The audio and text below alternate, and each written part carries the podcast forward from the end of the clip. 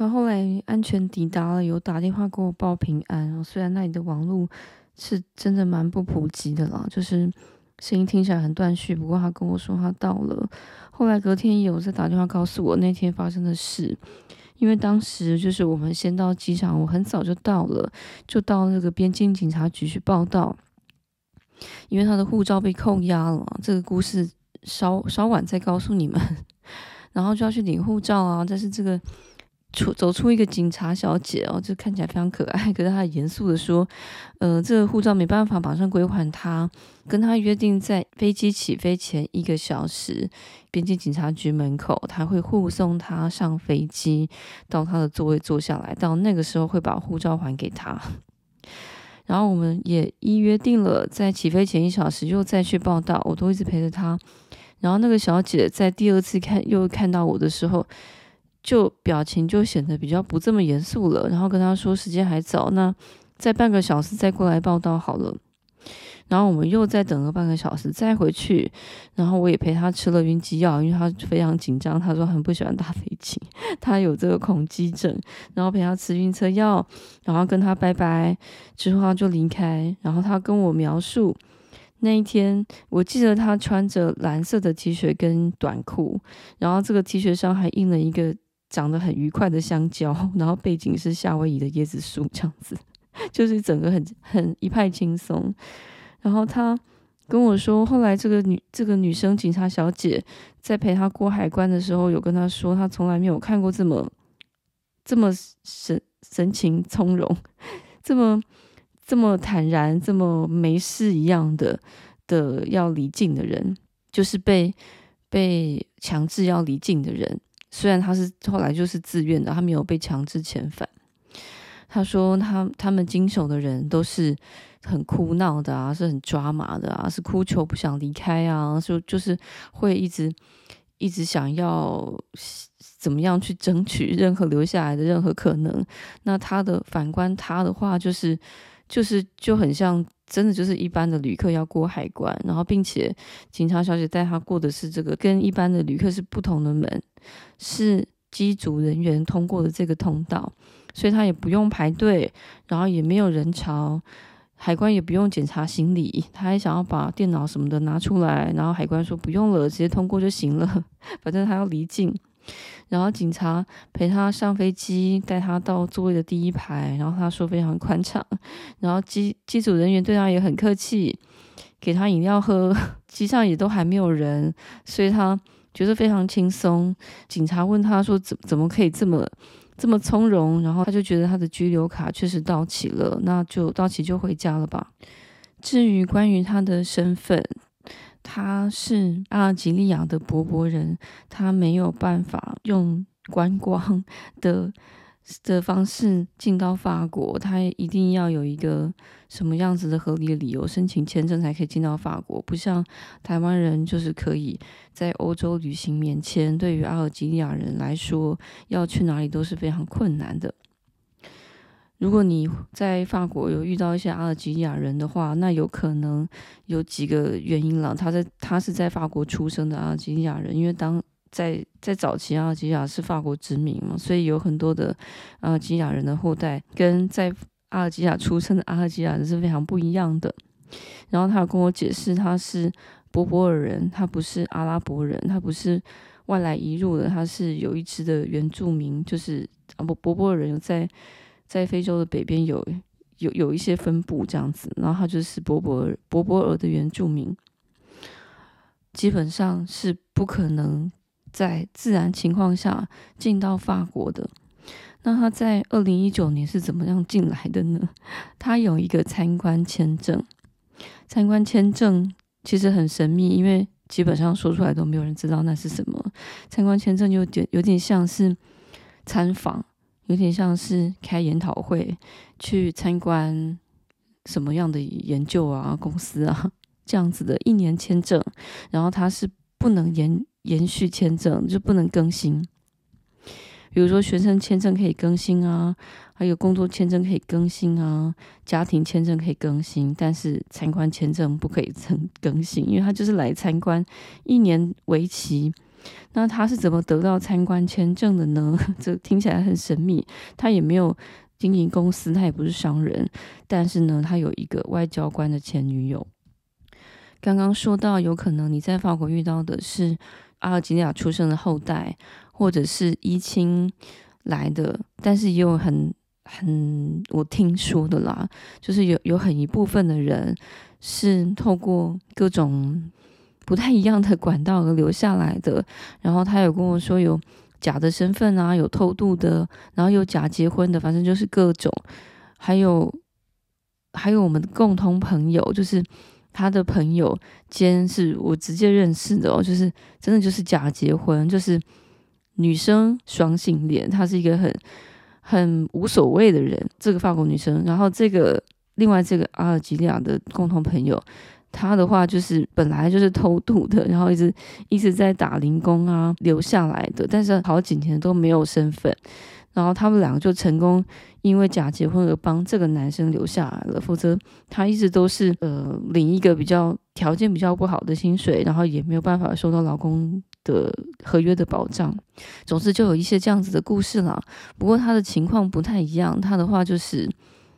跟他的外交官，法国外交官女朋友交往了五年，头两年的时候在阿尔及利亚，后三年在土耳其，第五年的时候，女生她快要回法国了，不过两个人也在那个时候决定要分手。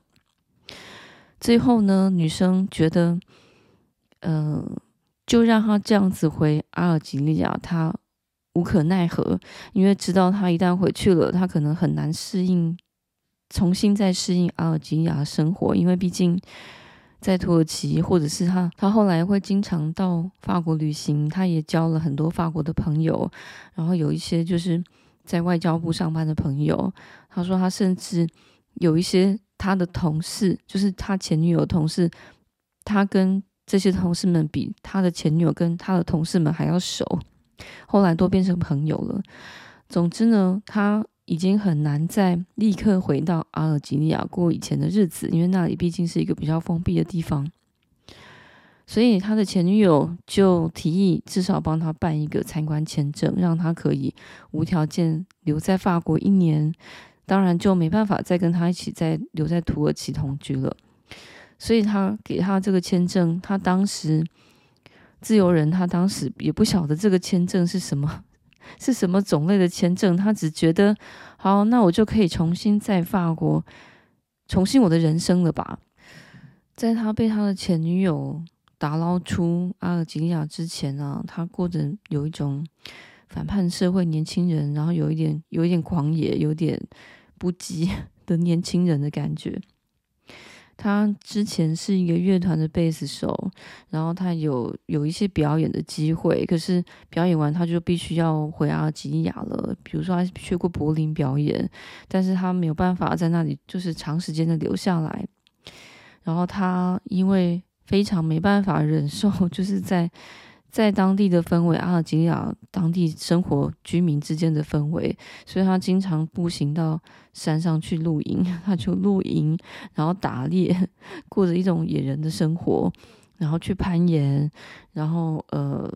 乐团表演这些的，然后同时间也拍了纪录片，反正在他见识到。阿尔及利亚真正以外，其他可人生的可能性之前，他是这样过的，就蛮封闭的。他身上有一些刺青，是他自己用右手帮左手刺的，否则就是他的朋友 朋友帮之间帮忙刺的。因为基本上刺青是是违法的，就没有这个行业，他们很多事情都是被规定的，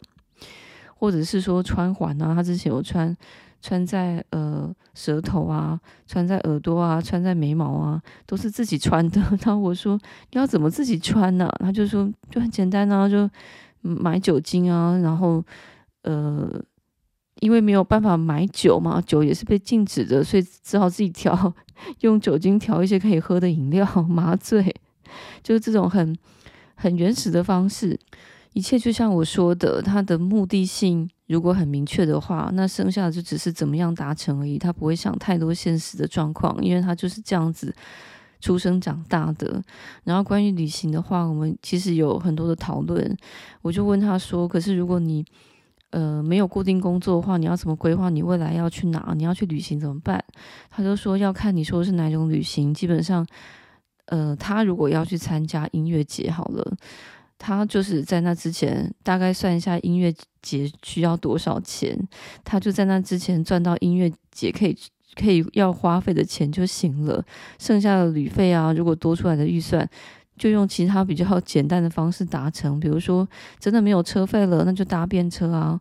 或者是步行啊，或者是想办法跟谁搭同一台车啊，或者是露营啊，反正他觉得有各种方式。那如果说没有目的性的话，那就是去把自己搞丢啊，就是。去把自己迷失也是一种旅行的方式，所以他说要看你要的旅行是哪一种，当然就不会是那一种很很奢华的旅行，但是基本上如果他他有一个目标的话，而这个目标需要一些钱，那他就提早赚到这些钱就好了。就像有一次我跟他说，你有没有想过，我也也可以一起去台湾旅行啊？你没有去过台湾吧？虽然他的前女友有带他去过呃越南，因为越南毕竟跟法国有一些连结，曾经殖民过，可是他从来没有去过台湾。然后我跟他提一提，就是我们可以有一天试试看去台湾旅行。然后他查了一下关于台湾的状况啊，台湾的风景啊，台湾很多山啊，然后他就开始存机票钱。他问我说：“台湾来回机票多少钱？”我说：“大概大概一千欧吧。”然后他就 存到了一千欧元，他就很努力、认真的打工一个月，然后就把那个一千欧元交给我。他就说：“台湾的来回机票钱我有了，嗯，就先交给你保管。”所以那个一千欧还还存存放在我这里。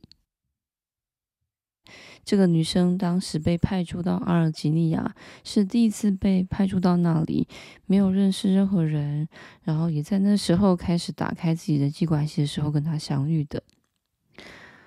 那自由人，因为他跟什么样阶层的人都可以交朋友，他跟谁都可以聊天，跟谁都可以处得来，所以交友广阔的关系。当时的法国人很喜欢约他，因为他毕竟是一个至少没那么封闭的阿尔及利亚人，可以跟他们聊各种阿尔及利亚当地的的现状啊，给他们一些意见啊，给这些法国人一些灵感。所以当时他的前女友就注意到他了，然后也主动的想要跟他交往，并且在结束派驻的两年后被调到土耳其的时候，主动跟他提议是不是可以一起到土耳其生活。所以他们两个也就签了同居的合约，也就是就是我们后来今年在一月份签的同居合约，用这个身份。帮他办了到跟他一起，就是两个人就像就像是家人一样，把他带到土耳其去，也就成功了第一次带离开阿尔及利亚。因为他跟我说，除非真的有任何努力找到任何一个理由或管道，否则是非常难离开这个国家的。因为他说，就连第一步要办到护照都很困难。